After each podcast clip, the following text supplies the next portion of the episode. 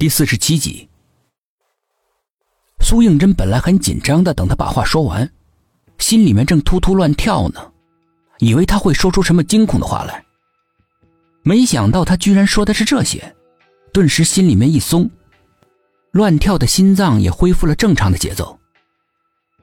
他完全都看不出来这有什么好怕的。那晚图书室的灯一定是朱主任故意制造出来恐怖气氛而开的。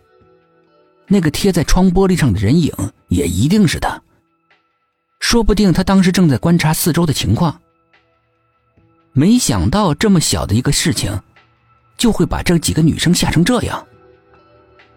不过转念一想，也很难怪他们。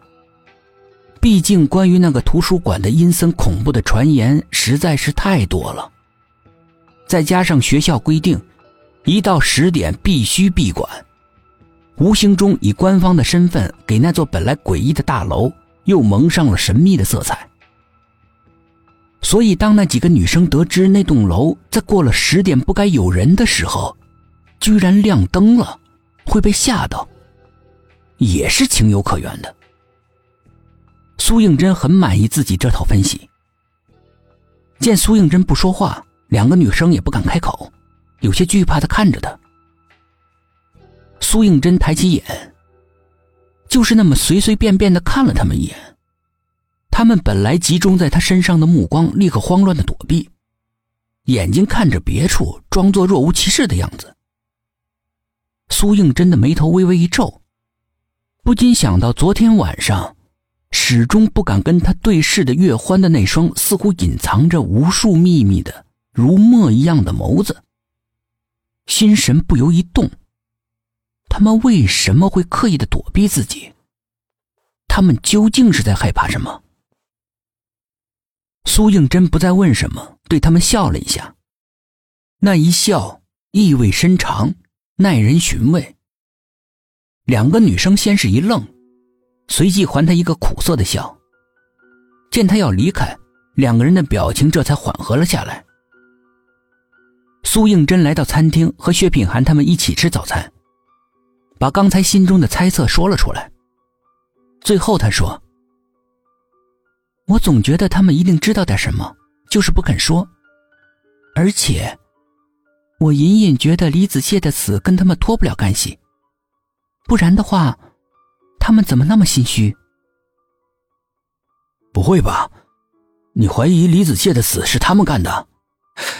不是说李子谢看到了不该看的东西送的命吗？董一奇把头埋在一堆像小山一样高的食物里面，一边大嚼特嚼，一边含糊不清的说：“真正的意思是说，他们可能知道李子谢的死因，但那个死因又牵连着他们的命运，所以他们不愿意说出来。”苏应真在一旁连连点头：“谢天谢地，总算有人懂得我的意思了。”沈志远看了薛品涵一眼，头对你上心，自然懂你喽。头，还真没看出来你这么闷骚啊！一声不响的就把珍珍给追到手了。他的嗓门奇大，又说的是敏感话题，一时用餐的客人都把好奇的目光投到他们这一桌来。一层没有被道破的窗户纸。现在被捅破了，苏应真羞的从头发到脚趾甲全都红了，身子不由自主的往椅子下面滑，恨不能能躲进桌子底下不要见人。薛品涵也好不到哪儿去，一双眼睛没处放，看哪儿哪儿都不自然，如芒在背。杨叔一直默默不作声的吃着早餐，这个时候突然悠悠的开了口。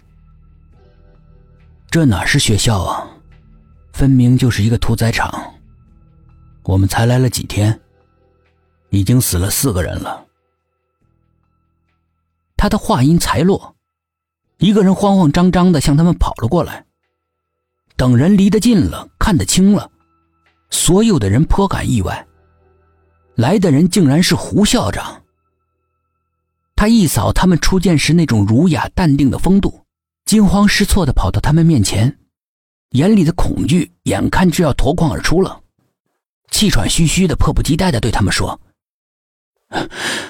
楼管阿姨死了。”五个人一听，心里均是一惊，全都站了起来，瞪大眼睛看着他。